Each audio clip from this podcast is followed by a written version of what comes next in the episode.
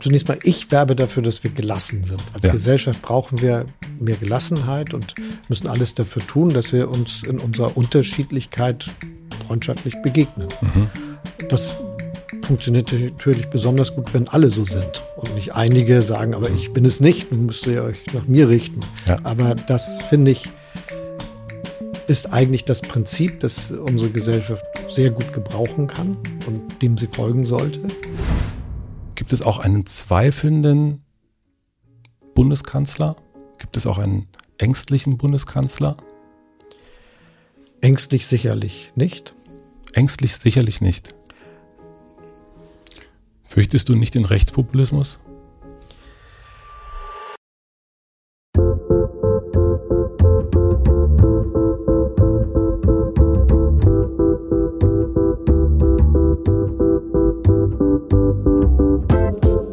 Willkommen im Hotel Matze, dem Interview-Podcast von Mit Vergnügen. Ich bin Matze Hiesch und ich treffe mich hier mit Menschen, die mich interessieren und versuche herauszufinden, wie die so ticken. Mein heutiger Gast ist Bundeskanzler Olaf Scholz. Und ich glaube, viel mehr muss ich gar nicht sagen, um ihn vorzustellen. Es ist das zweite Mal, dass er hier im Hotel Matze eincheckt. Beim letzten Mal war er noch Vizekanzler und Kanzlerkandidat und sagte, ein guter Kanzler muss erklären können. Nun könnte man gerade jetzt natürlich über ganz, ganz viele Themen mit ihm sprechen. Ich habe mich aber dazu entschieden, meine für Hotel Matze Verhältnisse kurze Zeit zu nutzen, eher zwei Sachen zu vertiefen. Wir sprechen über Kompromisse. Ich wollte wissen, wie er Kompromisse findet, welche persönlichen Kompromisse er eingehen musste, um Kanzler werden zu können und ob er findet, dass wir in einer kompromissloseren Zeit leben. Und wir sprechen über Ängste. Das ist das zweite Thema, denn der Kanzler wirkt auf mich immer sehr, sehr zuversichtlich. Ich wollte von ihm wissen, wovor er sich fürchtet. Bevor wir damit starten, möchte ich mich ganz, ganz herzlich bedanken bei euch.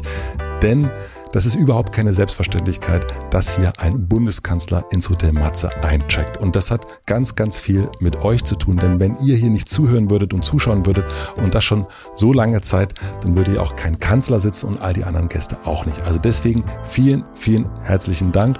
Und jetzt viel Vergnügen im Hotel Matze mit Bundeskanzler Olaf Scholz. Bevor es losgeht, möchte ich euch die beiden Werbepartner dieser Folge vorstellen. Mein heutiger Werbepartner ist Calm. Calm ist die App für Meditation und besseren Schlaf. Eine der häufigsten Fragen, die ich immer wieder bekomme, ist, wie ich es schaffe, so gelassen zu bleiben. Und meine Antwort ist, ich meditiere. Ich meditiere täglich 10 Minuten mit Calm und empfehle euch das auch. Mit Calm habt ihr jederzeit eine große Auswahl achtsamer Unterstützung dabei. Hier findet ihr passende Programme, auch wenn ihr noch nie meditiert habt. Alle weiteren Infos gibt es auf calm.com slash hotelmatze. Da bekommt ihr auch noch 40% Rabatt auf das Premium-Abo.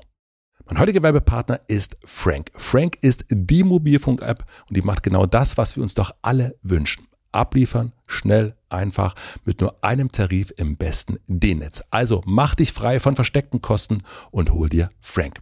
Vielen herzlichen Dank an meine Werbepartner Carm und Frank für die Unterstützung und jetzt geht's los. Die große Frage ist natürlich, wollen wir beim Du bleiben? Ja, würde ja. ich vorschlagen. Das wäre ja komisch. Das wäre komisch, ne? Ein bisschen. Obwohl mir das immer schon mal passiert ist im Leben, wenn ich neue Ämter hatte, dass Leute mit dem ich mich jahrelang geduzt habe, plötzlich anfangen, mich zu siezen.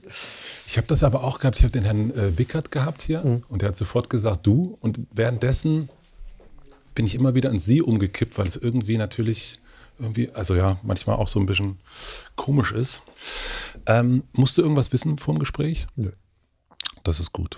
Ich fange mal an mit einer leichten Frage, aber sie ist ernst gemeint. Wie geht's dir?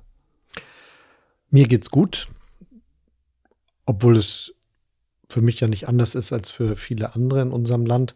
Ich bin bedrückt von dem russischen Krieg gegen die Ukraine, der in unserer unmittelbarsten Nachbarschaft stattfindet und jeden Tag bittere Realität ist. Würdest du sagen, wenn es dir persönlich nicht gut gehen würde, würdest du dann sagen, mir geht es persönlich nicht so gut?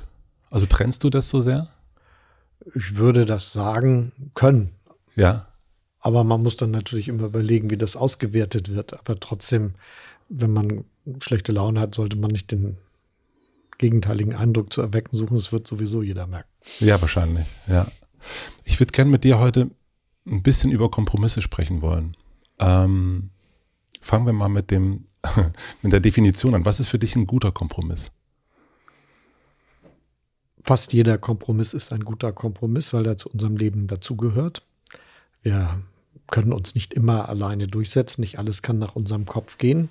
Das ist im privaten Lebensumfeld so. Mhm. Ich habe das vor einiger Zeit mal so formuliert, wenn eine Familie darüber redet, wo man in Urlaub hinfahren soll und einer sagt immer Mallorca, keine Kompromisse, dann ist das für den Rest der Familie nicht so schön. Ja. Und so ist es ja auch im öffentlichen Leben und in der Politik. Kompromisse gehören dazu und sie sind nichts Schlechtes. Du bist ja jetzt Bundeskanzler ähm, und du hast einen ja, sehr langen politischen Weg schon hinter dir. Ähm, als wir uns das letzte Mal gesprochen haben, da warst du im Wahlkampf. Die Umfrageergebnisse waren erstmal noch nicht so klar, dass das, äh, dass das funktionieren wird. Mm, und jetzt bist du aber Bundeskanzler. Was würdest du sagen, was waren persönlich deine größten Kompromisse, die du eingehen musstest, um hier jetzt als Bundeskanzler zu sitzen? Das finde ich schwer zu sagen, weil letztendlich ist die Regierung ja zustande gekommen, weil die Bürgerinnen und Bürger sie sich so gewählt haben.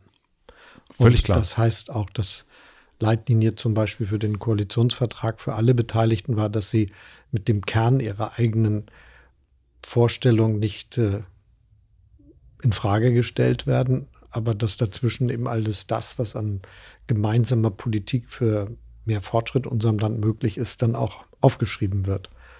Und insofern ist es für mich so, dass ich nicht über einen besonders weitreichenden Kompromiss, der mir sehr schwer gefallen ist, hier berichten könnte. Nein, ich meinte gar nicht den politischen Kompromiss, sondern wirklich den persönlichen, weil wenn man Bundeskanzler ist und wenn man auch Bundeskanzler werden will, wenn man Berufspolitiker ist, so wie du das bist, einfach seit, ich glaube, mit 17 bist du in die SPD eingestiegen. Berufspolitiker bin ich seit ja, 1998. Da wurde ich das erste Mal in den Deutschen Bundestag gewählt. Das ist nicht die ganze das, Zeit meines Lebens. Ja. Vorher war ich ganz fleißig Rechtsanwalt, ja, das weiß Arbeitnehmerinnen und Arbeitnehmer vertreten. Aber ich meinte eben diese, wenn man sich so, du hast ja irgendwann vorgenommen, auch Bundeskanzler zu werden oder auch wirklich Berufspolitiker zu werden. Und das bedeutet doch, glaube ich, also so wie ich das so ein bisschen einschätzen kann von der Entfernung, dass man auf Sachen verzichten muss, dass man Kompromisse eingehen muss im persönlichen Leben. Das Wichtigste, was mit Prominenz verbunden ist, und das ist der Teil des politischen Lebens, der ja für mich auch relevant ist, ist, dass man nie alleine ist. Nicht mhm. wirklich. Es gibt schon Momente, wo man wirklich auch äh, zu zweit sein kann oder mit wenigen Freunden zusammen irgendwo sitzt und drumherum bemerkt es niemand, aber es gibt nicht die Möglichkeit, irgendwo hinzugehen und anzunehmen, die anderen kennen einen nicht. Mhm. Und das ist natürlich eine große Einschränkung im Verhältnis zu der Art und Weise, wie man leben würde, wenn man das nicht tun würde, was ich mache. Mhm. Das gilt sicherlich im wachsenden Maße auch für die Tatsache, dass natürlich es notwendig ist, die Sicherheit des Bundeskanzlers zu gewährleisten. Und das bedeutet, dass auch da sehr nette Frauen und Männer aufpassen mhm. auf mich. Auch das ist anders.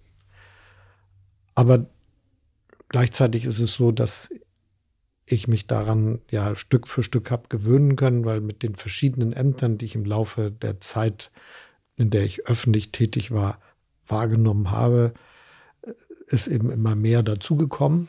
Und insofern weiß ich, dass das so ist und empfinde das nicht mehr als äh, eine Sache, die ich als Beeinträchtigung wahrnehme. Das gehört dazu, damit kann man leben.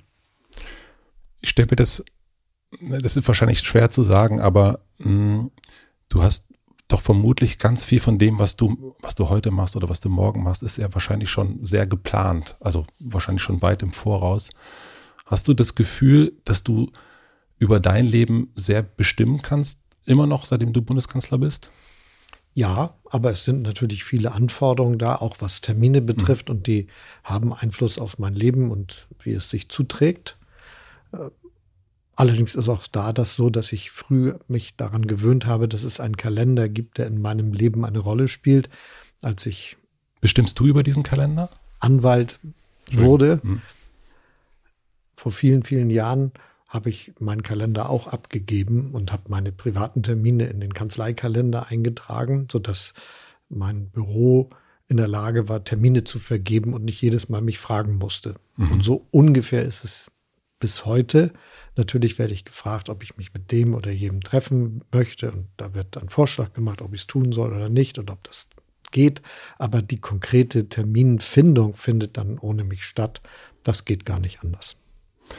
Du hast ähm, bei der äh, Pressekonferenz im Sommer hast du gesagt, also ich verkürze das ein bisschen, ähm, wir, auch die Gesellschaft, brauchen ein Verständnis für Kompromisse. Das war so ein kleiner Nebeneinwurf und deswegen bin ich auch auf Kompromisse gekommen heute und dachte, das ist interessant. Ähm, glaubst du, dass wir in einer kompromissloseren Zeit leben? Nein. Aber der Kompromiss ist weniger angesehen, als er schon mal war. Mhm. Und das ist ein Problem. Das ist ja auch das, was wir so mit uns herumtragen. Wer sich die großen Helden aus dem Kino anschaut, ob noch nun neuere oder ältere, sind es meistens Einzelgänger oder Einzelgängerinnen, die alleine große Probleme lösen. Aber die Wirklichkeit, in der wir leben, ist doch so, dass selbst wenn man sehr einflussreich ist, es trotzdem so ist, dass man viele andere braucht, die mitmachen mhm. und dass man Kompromisse schließen muss. Und wir pflegen also ein öffentliches Ideal von Kompromisslosigkeit, während wir gleichzeitig in unserem eigenen Leben jeden Tag ganz gute Kompromisse machen. Jedenfalls, wenn wir nette Leute sind und gut mit den Kollegen, mit den Geschäftspartnern und den Freunden und mhm. der Familie zusammenarbeiten und zusammenleben. Und Deshalb wünsche ich mir eigentlich, dass das, was jeder und jede heimlich weiß, nämlich dass Kompromisse zu einem guten Leben dazugehören, dass das auch öffentlich dieses gleiche Ansehen hat. Wenn ich früher als Anwalt ab und zu Gesellschaftsverträge, GmbH-Verträge mhm. oder ähnliches geschrieben habe und viele Probleme gelöst habe, die entstehen können, wenn sich die Gesellschafter streiten, habe ich ihn trotzdem als Rat mitgegeben, dass sie möglichst nie da reingucken, weil sie sich ohne die Konfliktregelungsmechanismen des Vertrages verständigen sollten, wenn die Sache gut geht ja. und gut gehen soll. Und so ist es auch hier. Also man braucht Verträge, man braucht Vereinbarungen, man braucht Regeln, aber man braucht vor allem die innere Einstellung, dass äh, die Verständigung mit anderen eine gute Sache ist. Warum ist das ein bisschen verloren gegangen? Also gerade in der Öffentlichkeit, also warum gelingt uns, sage ich jetzt mal so als Gesellschaft, das weniger in der Öffentlichkeit Kompromisse einzugehen, was uns vielleicht im Privaten besser gelingt? Sicherlich spielt eine Rolle die Idealisierung des äh, einsamen Helden als gutes Beispiel, wie es gehen soll. Das ist falsch. Wie meinst du das? Also meinst du, dass du der Held bist oder die Person selbst oder Nein, wer, wer ist abstrakt dieser? überhaupt. Mhm. Das die Helden, die wir aus der Literatur, aus dem Film kennen, das sind Einzelgänger, das sind Leute, die in unwahrscheinlicher Weise alleine alles regeln. Ja. Nicht alle, aber ziemlich viele. Und deshalb übertragen viele das Bild, wie es gehen soll, auf diesen Weg. Also das ist das eine. Aber hast du, ganz kurz, hast du ein Beispiel dafür? Also, na, ich habe jetzt äh, mal öffentlich ein Beispiel verwandt, das aber schon so alt ist, dass viele gar nicht mehr wissen, von wem die Rede ist. Also als ich gesagt habe, äh, das geht nicht so nach der Methode John Wayne. Mhm, ja, ich weiß, Und wer gemeint ist, ja. Ein Westernheld. Und da gäbe es noch viele andere, die man auch nennen kann. Aber es ist letztendlich etwas, das nicht ein guter Rat ist im Miteinander. Und das Zweite ist, dass etwas Gutes stattgefunden hat in unserer Gesellschaft. Demokratisierung, auch was Ansichten betrifft und wie man zu seinen Ansichten kommt. Deshalb ist es nicht mehr so, wie es vor ein paar Jahrzehnten war, dass man so wusste, nach wem man sich ungefähr richtet, wenn es um Parteien geht und mhm. als Grundeinstellung, was man gut findet, sondern dass alle sich alles immer neu überlegen das ist ja eigentlich gut und dass auch mehr Parteien eine Chance haben als etwa vor 30 oder 40 Jahren. Und deshalb ist es, glaube ich, ganz, ganz wichtig, dass wir das jetzt erstmal nicht diskreditieren. Dass Meinungsbildung offener sind, ist ja kein Nachteil. Aber wir müssen trotz der Tatsache, dass wir sehr unterschiedliche Ansichten haben, weiterhin zusammenkommen und können das nicht delegieren, mhm. sondern das muss dann auch etwas sein, wo wir als Bürgerinnen und Bürger, als äh, Parteien, als Abgeordnete, als Regierung das Verständnis entwickeln, dass es um Lösungen geht, die für viele funktionieren. Dazu gehört ja auch manches, was unverändert eine gute Tradition in Deutschland ist, wie zum Beispiel die Sozialpartnerschaft. Also, dass die deutsche Tradition eher ist, dass sich Arbeitgeberverbände und Gewerkschaften verständigen nachdem sie sich gestritten mhm. haben, ist anders als in manchen anderen Ländern, aber wie ich finde, besser. Ja, und dann auf die Frage, warum ist das alles anders geworden? Dadurch, dass die Gesellschaft offener ist, ist die Frage, wo wird nun eigentlich verhandelt, wie man zueinander kommt, mhm. nicht so richtig klar. Und wenn es eigentlich erst im Fernsehen ist oder im Koalitionsausschuss, ist es viel zu spät. Das muss eigentlich gesellschaftlich stattfinden, dass man über viele Fragen versucht, sich irgendwie eine Vorstellung zu, über viele Fragen eine Vorstellung entwickelt, wo man gleich mit überlegt, dass alle anderen da auch noch mitgehen können oder möglichst viele andere. Mhm. Meinst du das, dass man im Grunde, also ich stelle mir das gerade so vor, also auch, jetzt sind wir hier im Berliner Prenzlauer Berg, ich meine, ich natürlich bin den ganzen Tag medial irgendwie unterwegs, also auf Social Media und WhatsApp und was es da alles gibt. Äh, und natürlich gucke ich auch, was sagt die Politik und was wird beschlossen, wo werden irgendwelche Töpfe irgendwie verteilt. Meinst du damit, dass es eher darum geht, dass wir lernen sollten, wieder mehr zu gucken, was passiert hier im Lokalen, wie kann ich mit meinem Nachbarn, meiner Nachbarin einig werden, wie wir manche Sachen lösen? Das finde ich auch gut, aber das geht ja nicht nur ums Lokale, es geht mhm. ja schon um Fragen, die das ganze Land oder Europa ja. und in manchen Fragen sogar die ganze Welt betreffen. Nehmen wir das Thema Klimaschutz und wie können wir die Folgen des menschengemachten Klimawandels begrenzen mhm. und dazu beitragen, dass wir in sehr kurzer Zeit, unser deutsches Ziel ist 2045 CO2-neutral wirtschaften. Da wird es schon darum gehen, dass wir gleichzeitig engagiert und ambitioniert sind und versuchen, möglichst viel hinzukriegen. Und es auch so zu machen, dass alle Bürgerinnen und Bürger einen Weg finden, wie sie da auch mitgehen können und sicher sein können, dass das auch für sie eine gute Zukunft beinhaltet. Es geht, aber es ist nicht etwas, was man irgendwo in ein Computerprogramm äh, eingeben kann mhm. oder was einem Chat-GBT löst, oder eine andere mhm. Form von künstlicher Intelligenz, sondern das müssen wir schon selber tun. Und diese Einstellung zu haben, die ist, glaube ich, ganz wichtig. Das gilt auch für die Frage zum Beispiel, wie wir sprechen. Also ich zum Beispiel habe mir angewöhnt, möglichst oft zu sagen, Handwerkerinnen und Handwerker zum Beispiel. Aber ich finde okay, wenn andere sagen, und dann sind viele Arbeiter innen zusammengekommen. Mhm. Und gleichzeitig finde ich aber völlig in Ordnung, wenn mir dann im Osten Brandenburgs eine Handwerksmeisterin und Unternehmerin begegnet und sich vorstellt mit Ich bin Maurer. Mhm. Und das kann man, glaube ich, alles gut in einem Raum und in größter Freundschaft miteinander unterschiedlich handhaben. Hundertprozentig, ich gebe dir da total recht. Ähm, ich sehe das, ja, also zu 100% agree, aber ich erlebe, und das erlebst du ja auch, ja eine totale Verhärtung. Das ist, ich meine, du hast jetzt dieses, das einfachste Beispiel genommen, nämlich Gendern, ähm, wo ich eben sagen würde, macht's doch wie ihr wollt, ist doch alles okay. Äh, wo aber sich, deswegen auch das Thema Kompromiss, wo es schon eine richtige Kompromisslosigkeit gibt. Also wo es, ähm, meine Schwester ist äh, in Dresden Lehrerin. Also da ist es, ähm, das ist sehr kompromisslos, wieder ähm, auf gar keinen Fall soll das so sein. Das darf gar nicht gegendert werden, um Gottes Willen. Also das ist so, man denkt so, aber ist das, wo ist das ein Problem? Also woran liegt das, dass sich das so an sowas wie, sage ich, ArbeiterInnen oder Arbeiterinnen und Arbeiter, also warum ist das, gibt es da so eine Kompromisslosigkeit? Das, ich kann das sehr schwer nachvollziehen. Ich weiß nicht, ob du es nachvollziehen kannst. Für, zunächst mal, ich werbe dafür, dass wir gelassen sind. Als ja. Gesellschaft brauchen wir mehr Gelassenheit und müssen alles dafür tun, dass wir uns in unserer Unterschiedlichkeit freundschaftlich begegnen. Mhm. Das funktioniert natürlich besonders gut, wenn alle so sind und nicht einige sagen, aber mhm. ich bin es nicht, nun müsst ihr euch nach mir richten. Ja. Aber das finde ich ist eigentlich das Prinzip, das unsere Gesellschaft sehr gut gebrauchen kann und dem sie folgen sollte.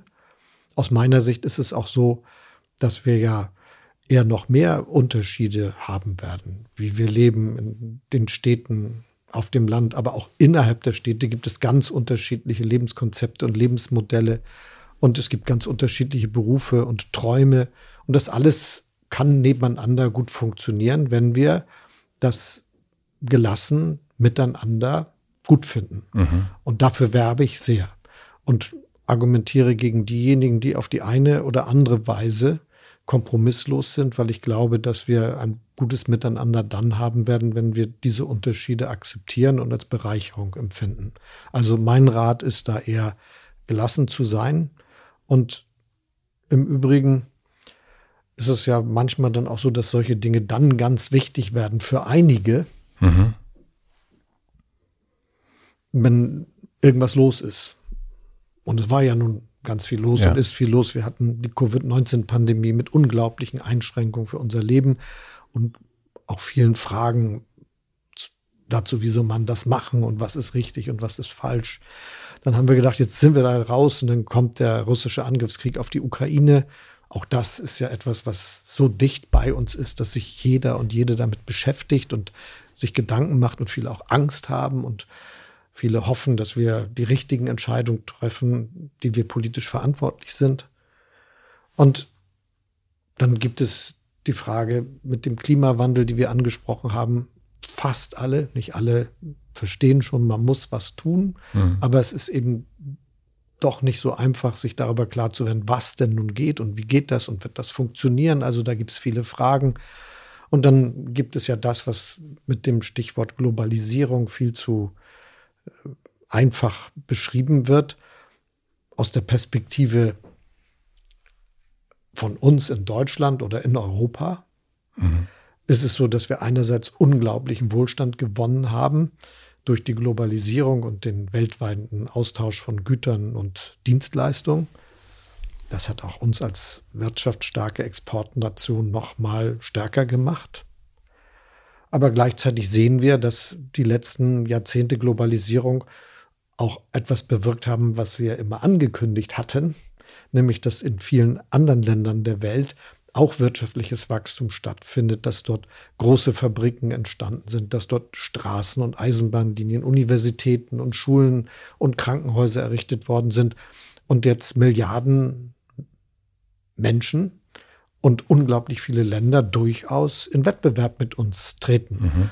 Da sind sich dann auch einige nicht so sicher bei uns, ob das jetzt für sie selbst oder für die Kinder und Enkel oder für Leute, die so ähnlich sind, wie man selbst gut ausgehen wird, selbst wenn sie selber eigentlich eine Lage haben, wo man sich nicht wirklich beschweren kann über Einkommen und Beschäftigungssicherheit. Und diese ganzen Dinge kommen zusammen und in solchen Zeiten werden dann manchmal kleine Fragen ganz groß, obwohl sie immer noch kleine Fragen bleiben, die man mit Gelassenheit untereinander gut lösen kann. Mhm. Also ich glaube ja, für Kompromisse braucht es Vertrauen. Würdest du das auch so sagen? Das ist jedenfalls gut für Kompromisse und es ist überhaupt gut. Und dann erleben wir ja auch gleichzeitig, zumindest nach meinem Empfinden, ein Vertrauensverlust in Institutionen, in Politik und auch in Medien. Worauf führst du diesen Vertrauensverlust zurück? Für mich ist das, was da beschrieben wird, als Veränderung gegenüber höherem Vertrauen zu anderen Zeiten zunächst mal ein Auftrag, alles dafür zu tun, da wo man selber verantwortlich ist, dass Vertrauen so groß wie möglich mhm. ist in die Institutionen, Und gleichzeitig muss man eben wissen, dass wenn Unsicherheit über die Frage, wie geht das alles aus, was wir heute erleben und was auf uns zukommt, herrscht, dass nicht die Zeiten sind, in denen das ganz einfach ist, sondern da hätte man es am einfachsten, am liebsten, es gäbe einen Knopf, auf den man nur drücken muss mhm. und danach ist alles für immer klar. Mhm. Leider kann das jedenfalls unter den Menschen, von den Menschen, die ehrlich sind, niemand bieten. Ja sondern man kann nur sagen, ich habe einen Plan, ich habe einen Kurs, den verfolge ich und ich bin sicher, dass wenn wir das gemeinsam so machen, dass es für uns gut ausgehen wird. Bin ich im Übrigen auch. Und deshalb bin ich auch in der Frage, ob wir auf die mittlere und lange Sicht Vertrauen in die Institutionen unserer Gesellschaft haben werden, eher zuversichtlich. Aber was glaubst du, sind die Kipppunkte gewesen dafür, dass dieser, dass das Vertrauen weniger geworden ist? Also jetzt, wenn wir jetzt auch, ich meine, wir können das weltweit beobachten, wenn wir nach, einfach müssen nur nach Amerika schauen und Trump und, und viele andere, auch Brexit und so weiter gehört dazu, aber ich würde es gerne äh, hier in Deutschland lassen.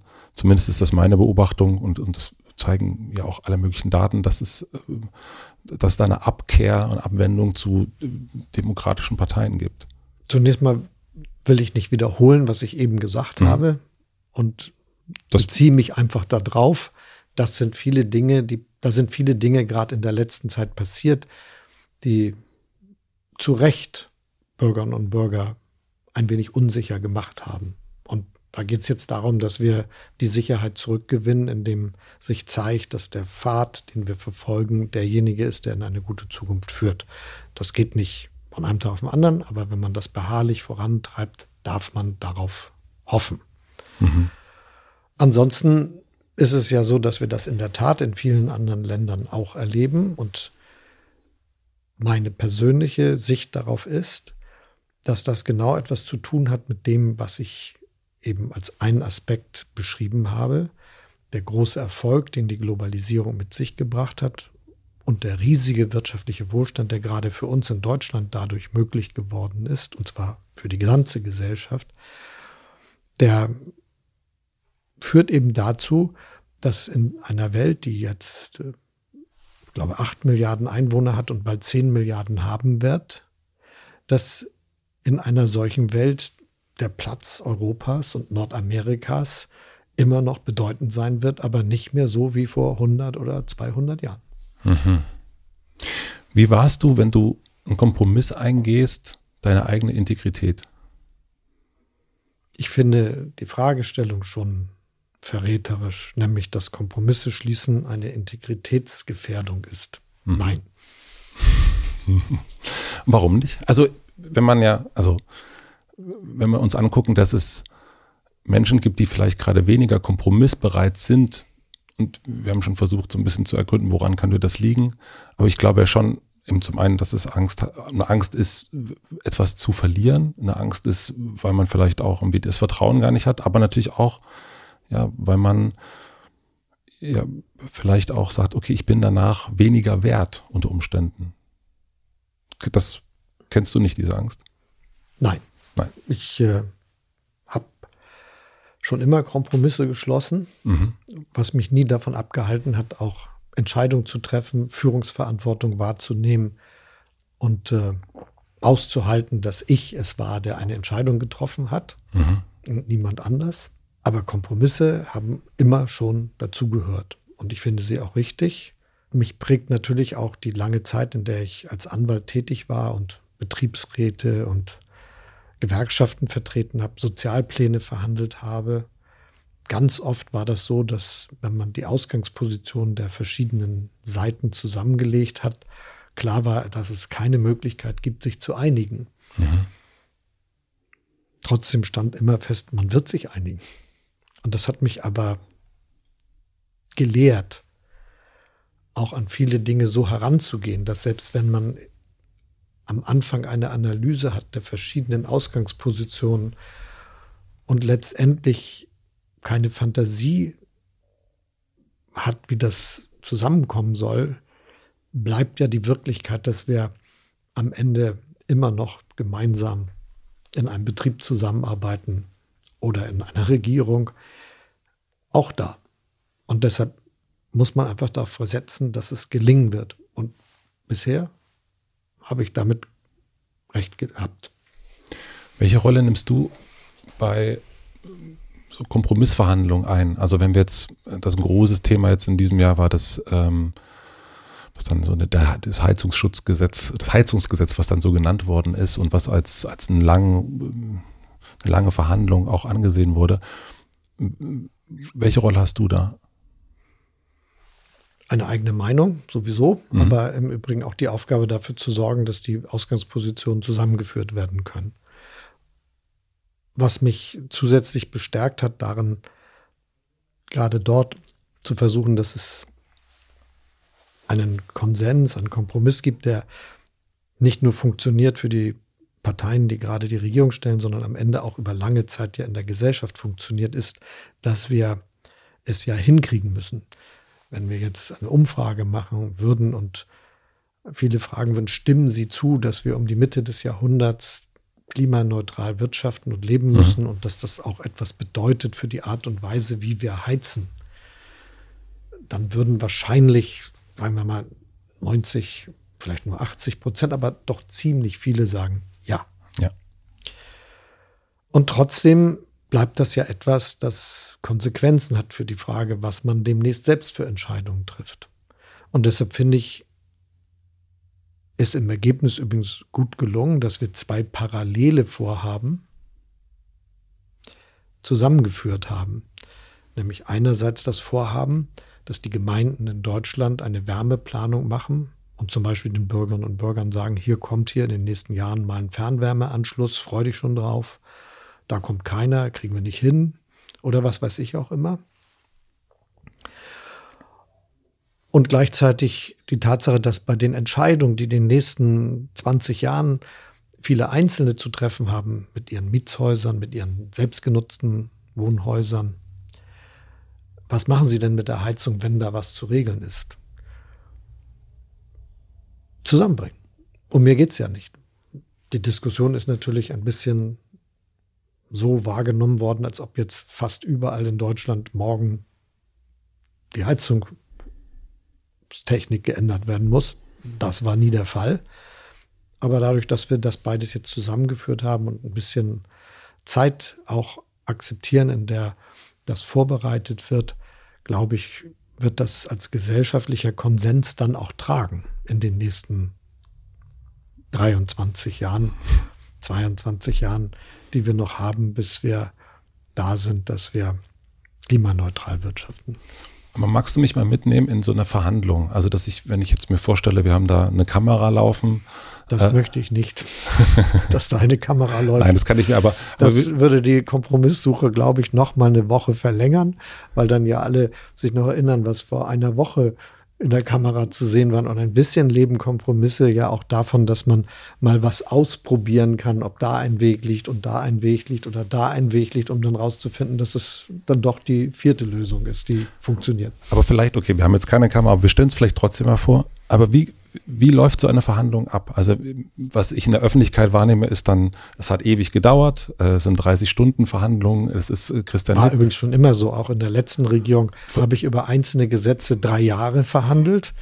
Äh, ich habe über äh, zum Beispiel die Grundrente, die wir eingeführt haben, das hat, glaube ich, zwei Jahre gedauert. Das, was wir als Konsens gefunden haben über die Frage der an Sorgfaltspflichten von Unternehmen, wenn sie Waren nach Deutschland äh, mhm. äh, importieren und in ihre Produkte verarbeiten, ähm, hat äh, drei Jahre oder dreieinhalb Jahre gedauert. Dass wir es hingekriegt haben, striktere Vorschriften zu Vorständen, zu Frauenquoten in Vorständen, Aufsichtsräten durchzusetzen, hat auch, glaube ich, drei, dreieinhalb Jahre gedauert. Also lange verhandelt worden ist auch schon und auch schon über Nacht. Ich habe auch schon an einer Pressekonferenz mit meiner Vorgängerin zusammen teilgenommen, wo wir beide aufpassen mussten, dass uns nicht während der Pressekonferenz die Augen zufallen, weil wir durch die Nacht verhandelt hatten. Aber wie, wie ist dieser Raum? Also wie kann ich mir das vorstellen? Wie kann ich mir vorstellen, dass ihr da zusammen in einem Raum sitzt? Also in, in öffentlicher Wahrnehmung ist es ja immer Christian Lindner, Robert Habeck und du jetzt, wenn wir das sind heißen, meistens mehr. Sind meistens aber mehr. nicht immer. Manchmal sind wir auch. Aber wie, wie, viele Leute sitzen da in so einem Raum? Also äh, für, für so eine Verhandlung? Also wenn wir jetzt das Heizungsschutzgesetz nehmen vielleicht. Na, da haben wir immer wieder in ganz unterschiedlichen Runden miteinander gesprochen. Mhm. Der Koalitionsausschuss, da waren ja die Vertreter der Parteien und der Fraktionen und aus der Regierung zusammen. Das ist dann schon eine große Runde. Wie groß ungefähr? Also wie viele Menschen? Na, man muss ja dann äh, zugrunde legen, dass so im Schnitt äh, für jede Partei zwei, für jede Fraktion zwei und für die Regierung ein bisschen mehr oder weniger. Also das ergibt dann die Summe. Und ist das, ist es sehr lebhaft? Also wie, wie, ist, wie ist so eine, also Wenn es lange ist, ist es mal lebhaft, mal ganz wenig lebhaft. Es gibt auch viele Unterbrechungen, wo man sich nochmal in kleinen Runden bespricht, um einfach auszuloten, wie kann es gehen. Ich habe damit auch keine Schwierigkeiten, mhm. weil ich glaube, dass manche Sachen eben lange verhandelt werden müssen. Um das noch einmal zurückzuführen auf meine Erfahrung als Anwalt. Ich habe auch schon äh, Sozialpläne so weit fertig gehabt, dass ich gedacht habe, ich nehme den letzten Flug nach Hamburg mhm. und habe ihn auch gebucht und bin dann doch mit der ersten Maschine am nächsten Morgen geflogen, obwohl alles fertig war. Also das ist nicht so, dass man da mit Gesetzmäßigkeiten arbeiten kann, sondern manchmal denkt man, es ist eigentlich schon alles fertig und es ist doch nicht so. Aber es gibt auch Situationen, wo man sagt, das dauert ja noch drei Tage und man ist in einer Stunde fertig. Insofern gibt es da nichts, was man vorhersagen kann. Und nehmt ihr dann jeweils, also wenn, also nimmst du dann die, immer die soziale Brille, setzt du die auf und äh, Robert Habe, ich mache das jetzt sehr plakativ, die eher die grüne Brille und ist äh, Christian Lindner eher, hat eher die Finanzbrille auf oder wie? Also oder oder so einfach ist es nicht und sollte es auch nicht sein. Mhm. Äh, Erstens bin ich natürlich Sozialdemokrat, weil ich mich für Gerechtigkeit einsetze und dass das soziale Miteinander gut funktioniert und dass Respekt für jede Lebensleistung, Anerkennung für jede berufliche Tätigkeit da ist und die gut bezahlt wird, mhm. aber eben auch sicher ist. So, das spielt für mich eine ja. Rolle. Aber ich würde jetzt nicht sagen, das spielt für meine grünen Koalitionspartner und meine liberalen Koalitionspartner keine Rolle. Das mhm. ist anders in der Perspektive, aber es ist ein Teil dessen, was sie bedenken, schon auch. Und umgekehrt gilt das auch. Mir ist ganz wichtig, dass die Wirtschaft läuft, wir ein ordentliches Wachstum und Vollbeschäftigung haben, dass wir technologisch immer vorne dabei sind in der Welt. Denn gerade wenn das richtig ist, was ich vorhin gesagt habe, dass unsere äh, relative Bedeutung, die wir als Europa und Nordamerika haben, abnehmen wird, wenn so viele andere Länder auch erfolgreich sind wirtschaftlich, heißt das ja trotzdem, dass wir vorne dabei sein müssen, wenn es um neueste Technologien geht, damit wir gute Einkommen haben können und ein gutes Leben führen können. Also spielt das für mich auch eine große Rolle. Und äh, das Gleiche gilt dann auch für die Grünen, die die Umwelt im Blick haben, aber weder was dagegen haben, dass es gerecht zu dieser Gesellschaft zugeht, noch dass die Wirtschaft läuft. Also so einfach schematisch kann man das nicht zusammenführen. Und warum braucht es dann so viele? Also ich meine, letzten Endes finde ich das ja gar nicht so schlecht, dass es, also ich meine, es bildet sich zumindest mit FDP, Grüne und SPD bilden sich ja, bildet sich ja mehr ab als jetzt äh, davor mit CDU und SPD. Also man hat verschiedene Stimmen und deswegen, äh, das denke ich auch bei einem Kompromiss, manchmal gerade bei solchen Sachen, dass es ja eigentlich eine Chance ist, viele Sachen anzugucken und da wirklich, äh, dass man irgendwie keine ähm, weißen Flecke am Ende hat und sagt, das, oh, da haben wir überhaupt nicht dran gedacht. Deswegen äh, auch die Frage in diese Richtung, wie, wie sich das, ähm, wie der Einfluss des Ganzen da ist. Naja, wir haben ja eingangs schon mal darüber gesprochen, wie ist es dazu gekommen, dass alles anders ist als vor, mhm. vor ein paar Jahrzehnten, als die SPD und die CDU äh, relativ sicher bundesweit Wahlergebnisse hatten mit über 30, manchmal über 40 Prozent der Stimmen da haben die ja viele gesellschaftliche Gespräche und Verhandlungen schon in sich ausgemacht. Mhm. Und das ist heute eben nicht so.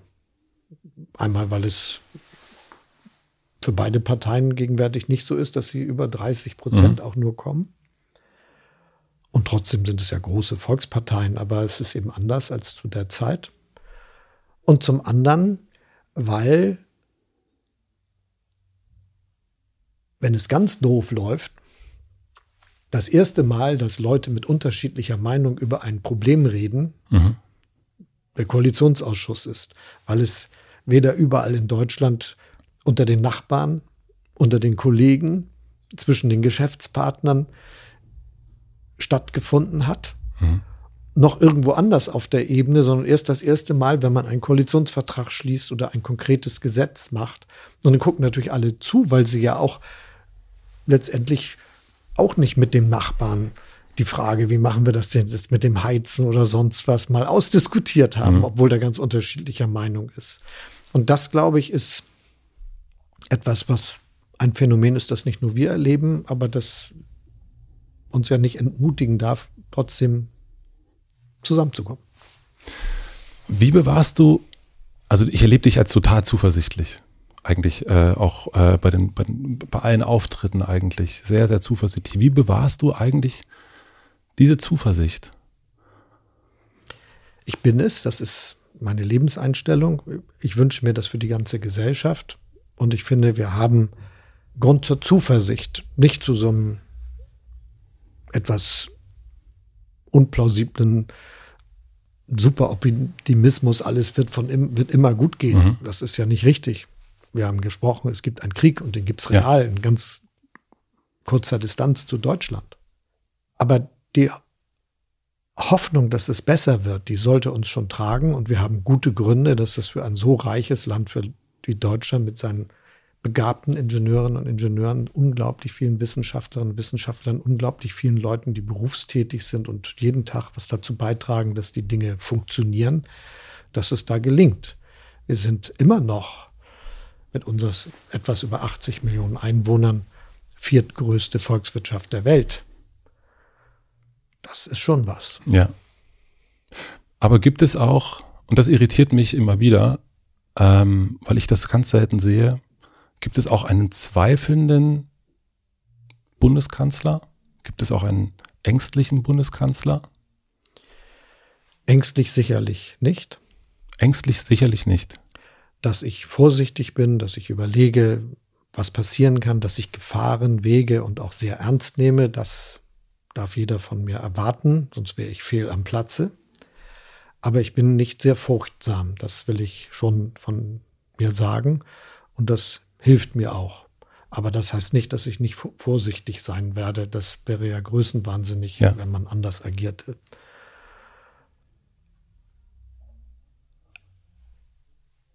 Trotzdem, meine persönliche Lebenseinstellung ist eher eine zuversichtliche, von Hoffnung geprägte. Und für unsere Gesellschaft wünsche ich mir das auch. Und wie schon gesagt, wenn wir mal uns anschauen, haben wir dazu gute Gründe. Aber ist es nicht auch, wenn es um Vertrauen geht, also wenn ich jetzt überlege in meinem persönlichen Umfeld, dann vertraue ich doch auch gerade Menschen, die zu Fehlern stehen und auch sagen, die auch zu den Sachen stehen, die nicht so gut funktioniert haben oder wo sie nicht genau wissen. Und ähm, das sind aber alles Dinge, die ich unterstreichen würde. Das war ja. aber die Frage, ob ich mich fürchte oder ob ich äh, zweifle. Was ich äh, weiß, ist, dass es ständig die Notwendigkeit gibt, Entscheidungen zu treffen, bei denen man sich nicht sicher sein kann. Und darüber sollte man auch keine, keinen falschen Eindruck erwecken. Und es gibt auch Entscheidungen, die falsch sind, die man getroffen hat und andere getroffen haben. Das wäre doch absurd anzunehmen, dass immer alles fehlerfrei funktioniert und über Jahrzehnte. Wie soll das gehen?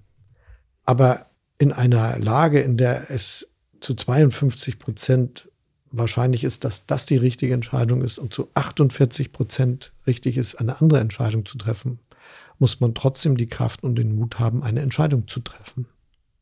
Was fürchtest du? Na, ich habe ja eben schon gesagt, dass ich nicht sehr furchtsam bin. Aber ich, und es trotzdem gibt es natürlich Dinge, die wir, die uns große, große Sorgen machen müssen. Das ist die Frage des Friedens unbedingt. Das ist auch meine größte Sorge im Augenblick angesichts des russischen Angriffskriegs auf die Ukraine. Das ist die Frage, können wir die Welt zusammenhalten, wenn alles sich neu ordnet? Deshalb glaube ich, brauchen wir auch zum Beispiel eine neue Nord-Süd-Politik, also das Gefühl, dass wir auf Augenhöhe mit den Ländern Afrikas, Asiens und Lateinamerikas sprechen und verstehen, das werden auch aus eigener Kraft Länder sein, mhm. die auf Augenhöhe mit uns verhandeln, früher oder später. Und deshalb sollten wir es von vornherein so machen und spätestens ab jetzt. Und natürlich ist das große Thema Klimawandel eines, das mich bewegt, auch die Biodiversität und bleibt die Erde ein guter Ort zum Leben. Und was wir angesichts des Wohlstands, den wir im Verhältnis zu vielen anderen haben, auch nie vergessen dürfen. Unverändert gibt es unzählige Menschen auf der Welt, die hungern, die dürsten, die nicht wissen, wo ihre Kinder zur Schule gehen können und ob sie überhaupt zur Schule gehen können und deren Gesundheitsversorgung nicht äh, Mindeststandards genügt. Das muss schon unser Ziel sein, dass wir das in einer absehbaren Zeit beseitigen. Fürchtest du nicht den Rechtspopulismus? Der rechte Populismus ist eine Gefahr immer wieder und gerade in der gegenwärtigen Situation. Ich habe das für mich ja immer wieder neu betrachtet. Das erste Mal ganz intensiv neu, als in Hamburg eine Partei, die rechtspopulistisch ausgerichtet war, um den Richter Schill herum, mhm. plötzlich fast 20 Prozent der Stimmen für die Bürgerschaft äh, bekommen hatte. Und seither habe ich immer wieder die Frage erörtert, wie kommt es dazu, dass damals noch in den Niederlanden, in Österreich, in Dänemark und Norwegen und heute könnten wir ergänzen, auch in Schweden, in Finnland und in Deutschland rechtspopulistische mhm. Parteien entstehen, in den im weltweiten Vergleich reichsten Ländern, in Ländern, in denen es einen entwickelten Sozialstaat gibt, ein sehr entwickeltes Bildungswesen und äh, unglaublich viele gute Arbeitsplätze.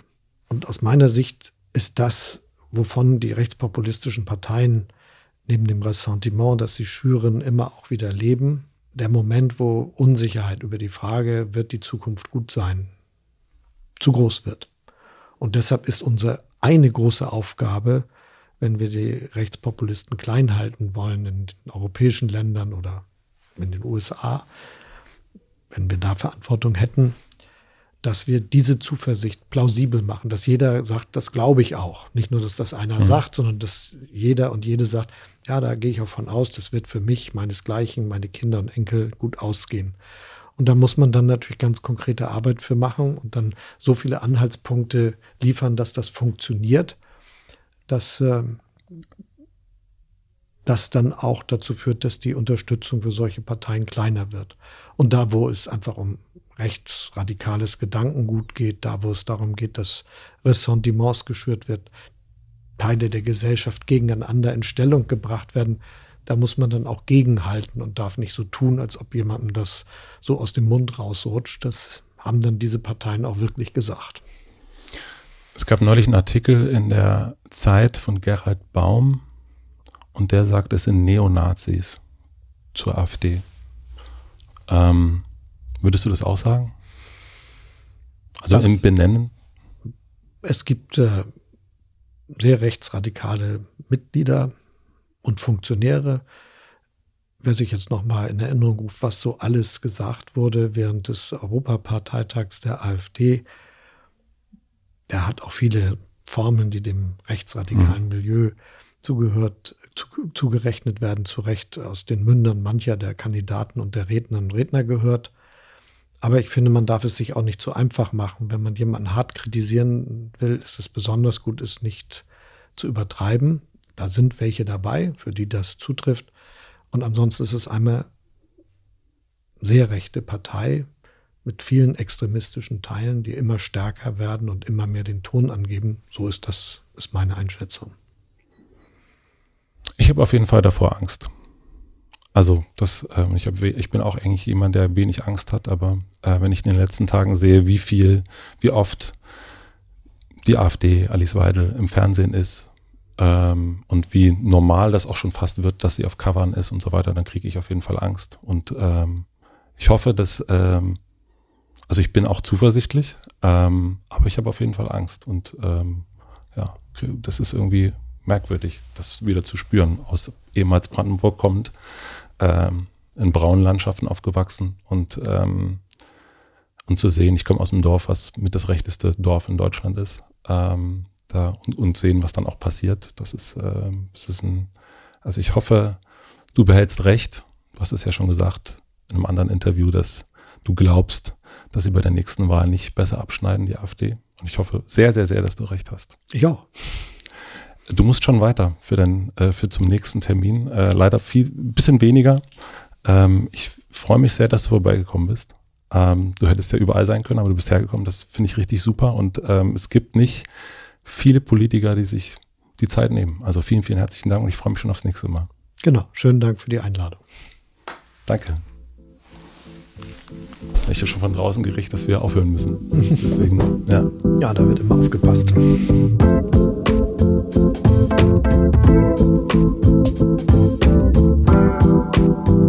Das war Bundeskanzler Olaf Scholz hier im Hotel Matze. Vielen, vielen herzlichen Dank fürs Zuhören und natürlich auch Zuschauen.